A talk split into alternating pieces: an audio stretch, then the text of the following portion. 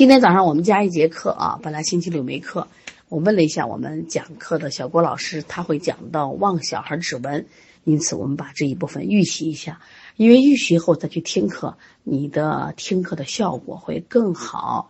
那么你准备好了吗？我们今天来预习望皮肤，还有望小儿指纹。我们现在看一下望形态，呃，教材解的四种。第一种是红肿，第二种是成脓，第三种是溃烂，第四种是假膜。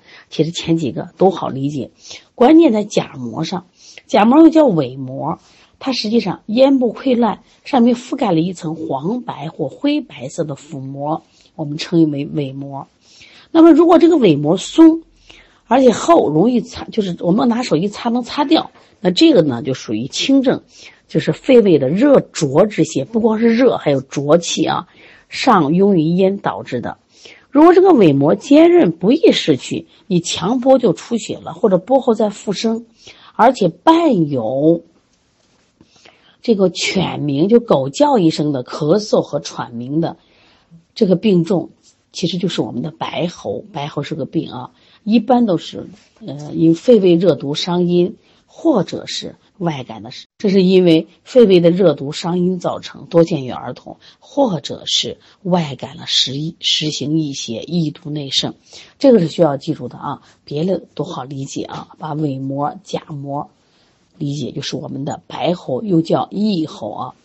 现在我们来看一下望皮肤，望皮肤里边主要你区分这个疹子很重要啊。我们叫这个望斑疹，斑疹里边。斑是什么回事？疹是怎么回事？大家把这个要搞清楚啊！先看一下斑，斑是皮肤黏膜出现了深红色或青紫性的，呃片状斑块，平敷于皮肤，特点是抚之不碍手，压之不褪色，这也是个考点啊。在说斑的时候，我们分为这个阳斑和阴斑。我们看看阳斑是什么？斑色颜色是红紫的，然后形似颈纹。伴随着身热、烦躁、舌红、苔黄，一般是外感的温热邪毒引起。再来看阴斑，那么颜色就变了，它的斑色是青紫的，而且稀少阴性，伴随脸色是淡白无华，手指冷的还是热的？当然是凉的了啊。摸脉的话就是虚脉，这一般都是脾气虚弱或者是啊阳衰寒凝造成的。所以阳斑和阴斑的区分上，从颜色上。和它其他症状来区分。现在我们看一下疹子，疹子就出现这种红色或紫红色，就粒粒米状粒米状的这种疹点，它可是高出皮肤，这一点和斑区别很明显。它是抚之碍手，压之褪色。像我们讲的麻疹、风疹、银疹，像小孩的幼儿急疹，它都可以摸出来那疙里疙瘩那种感觉。这一般都是外感的这种风热或者是。啊，过敏引起的。先说一下麻疹，麻疹是儿童常见的一种急性发展性传染病。当然，现在打麻疹疫苗了就好很多了啊。这一般都是感感受湿邪异毒所致。它会出现什么情况？感冒症状，发热恶寒、咳嗽喷嚏、鼻流清涕、眼泪汪汪，特别是耳根冰冷或者耳后有红丝。三四天以后，疹点就出现于皮肤，从头面到胸腹、四肢，颜色是桃红色，形容麻利。然后摸着呢，就是它出手啊，逐渐越出越多，两到五天以后出钱，然后最后很奇怪的是，它按照出疹的顺序，就逐渐的消退了啊。现在的小孩不怎么出麻疹，但是过去的孩子出麻疹很多的啊。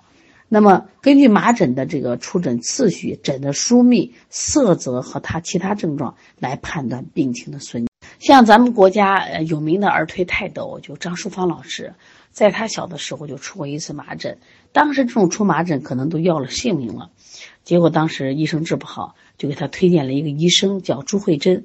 朱慧珍是上海的一个有名的儿推师。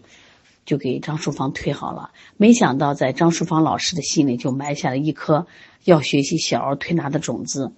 一九五六年，上海中医学院附属推拿学校刚好成立，就招这个推拿，班里头有三个小女生，其中就有张淑芳。我们也没想到，后来张淑芳竟然成为一届儿推的泰斗，是源于当年她当麻疹，朱慧珍老师给她推好，种下了一个梦想。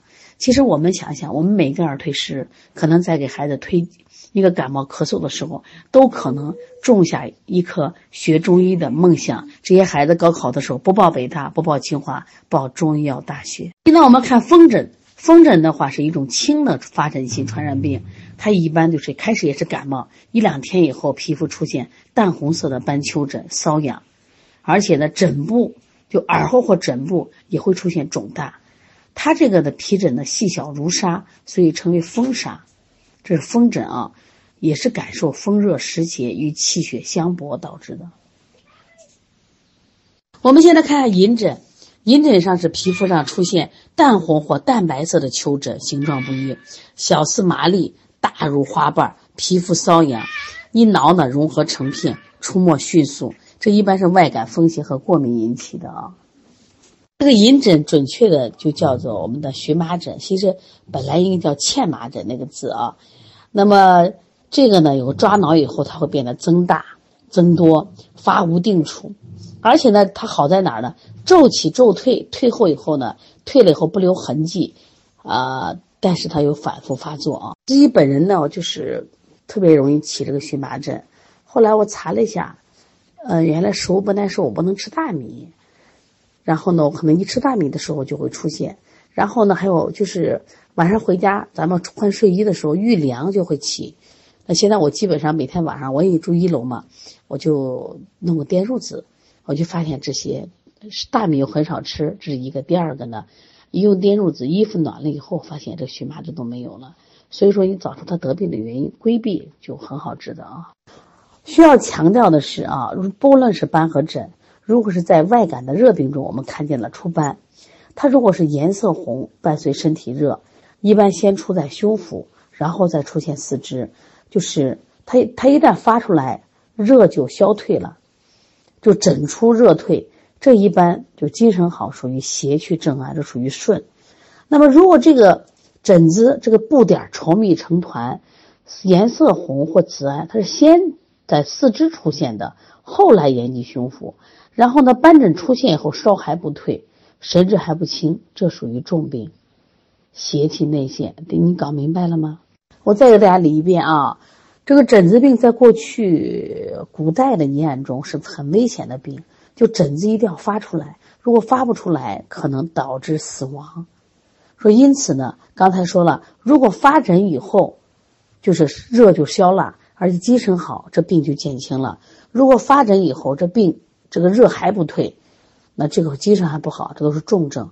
那么轻症的是先在胸腹发疹，然后到四肢；重症的是先四肢出疹，最后延及胸腹。关键是疹子出现了，烧还不退。一般疹子出来以后毒不出嘛，它热就退，它还不退，就说危症啊。现在我们来看一下疮疡，疮疡是发生于皮肉筋骨之间疮疡类的疾患。在教材讲了四个。痈、疽、疔、结，这个呢，将来我们在学习中医外科学的时候还会再学。但是在这里头呢，诊断啊，你必须要了解。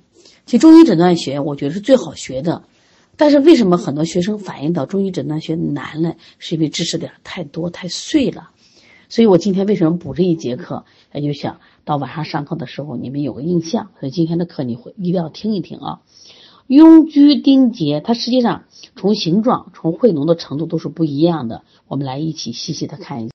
痈呢，它这个患部是红肿高大，它那个根儿啊，就是根盘紧束。你去摸呢，它热，然后呢，患者的感觉疼痛，它可以形成脓疡的疾病。但它的特点是什么？味浓易消，这是第一个特点啊。那第二个特点是。易脓易溃，第三个特点是脓液粘稠，第四个是疮口易裂，这是痈的特点。那么它的病理意义就是湿热火毒，气滞血瘀，属于阳症啊，阳症。我们将来学中医内科学的时候，你还要学到肺痈，还要学到肠痈，所以把它的特点要记住。我们这个疽是啥？疽是慢肿无头，它整个都肿了，找不着头。皮色不变或晦暗，局部是麻木的，不热少痛。你看，痈是心热疼痛，疽呢是不热，人家也不痛。它的特点是胃脓难消。你看，痈是胃脓易消，它是胃脓难消。这个是痈是以脓易溃，疽是以脓难溃。痈的特点是脓液粘稠，但是疽的特点是脓液稀薄。痈的特点是创口易敛，疽的特点是创口难敛，而且就是就是化脓以后呢，容易出现伤筋骨的特点。这是气血亏虚、阴寒凝滞所致，是阴症。你看，痈为阳症，疽为阴。我们教材里提到说是疽是无头的，实际上疽在早期的时候也有头。早期的时候局部有一个那个什么，就是我们说粒米样的脓头，到后期的时候就没有了。所以早期的我们称为有头疽，属阳症；后期的，就是叫无头疽，属于阴症啊。这个要分清楚。但是按教材来，你就学阴症就行了。另外，我们再说丁，丁呢个儿小不小？非常小，就像我们的这个粟米一样，一点点。但是根深如钉，慢肿灼热，麻木痒痛。它主要发生在颜面和手足。你看，我们经常在口中、口周之间起那个钉钉，被鼻子旁边起一个小脓钉啊，还挺深的。这一般都是外感的风热、火毒、疫毒所致。另外还说个疖，疖呢形小而圆，红肿热痛不甚，根浅，出脓即愈。所以把这些要分清楚，脓啊、疽呀、钉啊、疖呀，都要分清楚啊。这个考点是有的，关键是我们将来学外科学还要学它。我们说一下痤疮吧，很多年轻人这个在颜面、胸背部就出现这个丘疹如刺，一挤的有这个白色碎米样粉汁，成为粉刺、青春痘还暗疮，这一般都是肺经的风热。啊，引起的，或者是咱吃这个肥甘厚腻食物湿热内生引起的啊。刚才我们讲的望皮肤的斑疹和这个脓疮是看得见长的东西，实际上我们望皮肤里边还有颜色，皮肤发黄、皮肤发赤、皮肤发黑、皮肤白斑。我们简单说一下啊，这个皮肤发黄呢，一般就是黄疸。黄疸分为阳黄和阴黄啊，颜色亮的为阳黄，颜色暗的如这个熏色，就是我们说烟熏色，就属于阴黄。还有皮肤发红，在中医里有个外就是病叫丹毒，丹毒是皮肤突然鲜红成片，色如涂丹，它的边缘很清楚，但是它肿的这个地方啊热而且肿胀，我们叫丹毒。这个丹毒呢，因为它发生部位不同，所以名称有别。发于头面叫抱头火关。火丹发于小腿叫流火，发于全身叫蚩尤丹。这个呢知道就行，因为我们学外科学还是要学的。那如果皮肤发黑，我们叫黑疸，黄疸病后期，这叫黑疸。如果全身皮肤发黑者，都是肾阳虚衰的。皮肤发白，我们见过那个白癜风吧？你看这个著名导演冯小刚就有这个白癜风。那么一般也都是风湿侵袭，气血不和。造成的。另外呢，其实压力也会导致白癜风。另外，我们来说一下望排泄物和这个分泌物。这个分泌物其实包括的范围特别大了，像我们的汗、泪、鼻涕、唾液，还有口水。排泄物有大便、小便，当然我们还有一些这个病变时产生的一些其他病理产物，像这个痰呀、呕吐物呀、脓血，都属于排吐。排出物的一个范畴，那么临床我们来观察排出物的形色质量的变化，就可以推荐哎脏腑功能是否是正常，来推断疾病的寒热虚实。这个望痰里边记住，痰白清晰的，如果或者是灰黑带点儿的，都是因为寒邪阻肺，精凝成痰，或者是脾阳不足，湿聚为痰，属于寒痰啊。我说两点啊，一个是痰白清晰没问题。如果灰黑点，这个考题出现过啊，它也为寒。痰白滑量多，容易咳出的，就属于湿痰，脾虚生脾虚湿聚造成的。如果痰白质黏量少，难以咳出，这属于燥痰，就是燥邪伤肺了。如果痰中带血，呈咳血，这一般是肺痨或肺癌。如果痰咳这个脓血痰，这是肺痈了啊。那我总结一下，痰清晰。这个泡沫多为风痰，痰白清晰为这个寒痰，痰白清晰或者有黑点也为寒痰啊。那么痰黄稠有块为热痰，痰少而黏为燥痰。那么痰白滑量多容易咳出为湿痰。如果痰中带血色鲜红为卡血啊。我们现在看一下心病流体都属于外感的表症，鼻塞流清体属于风寒表症，鼻塞流浊体属于风热表症。反复阵发性流涕，量多如注，伴这个鼻痒喷嚏者，多为鼻衄，其实就是我们的过敏性鼻炎。你像这个经常流浊涕，质稠量多，而且这个臭，我们叫鼻渊，就是我们现在说的鼻窦炎啊，鼻窦炎属于湿热的蕴滞症。这个都比较简单，大家都能分清楚。我们现在重点说一下望小儿指纹。望小儿指纹呢，是观察三岁以内小儿两手食指掌侧前缘部分浅表脉络的形色变化。这大孩子是不顶用的，一定小不点儿的孩子啊。那么正常的指纹是在食指掌侧前端，隐隐显露于掌指横纹附近。那么纹色是淡红的，呈单直，而且粗细适中。那病理的小儿指纹呢？我们有这个口诀需要大家记啊：三观测轻重，浮沉分表里，红紫变寒热，淡质定虚实。那这个口诀呢是必考的，你必须记啊。首先，小儿的食指按指节分为三关，食指第一节就是掌指横纹到第二节横纹之间为风关，第二节是。第二节横纹到第三节横纹之间为气关，第三节就第三节横纹到这个指端为命关，所以大家要分清楚风关、气关、命关得分清楚啊。给小孩指纹这个，我们先把理论背下来，一定要临床多练习。有很多人不会看，不会看就看的太少了啊。三关侧轻重，就说根据络脉在食指三关出现的部位，可以测定邪气的浅深、病情的轻重。指纹显于风关是邪气入入络，邪浅病轻，一般都是外感的初期。如果指纹达于气关，是邪气入经，邪深病重；指纹达于命关，就邪入脏腑，病情严重。如果指纹达到指端，就属于透管射甲，提示病情凶险，预后不良。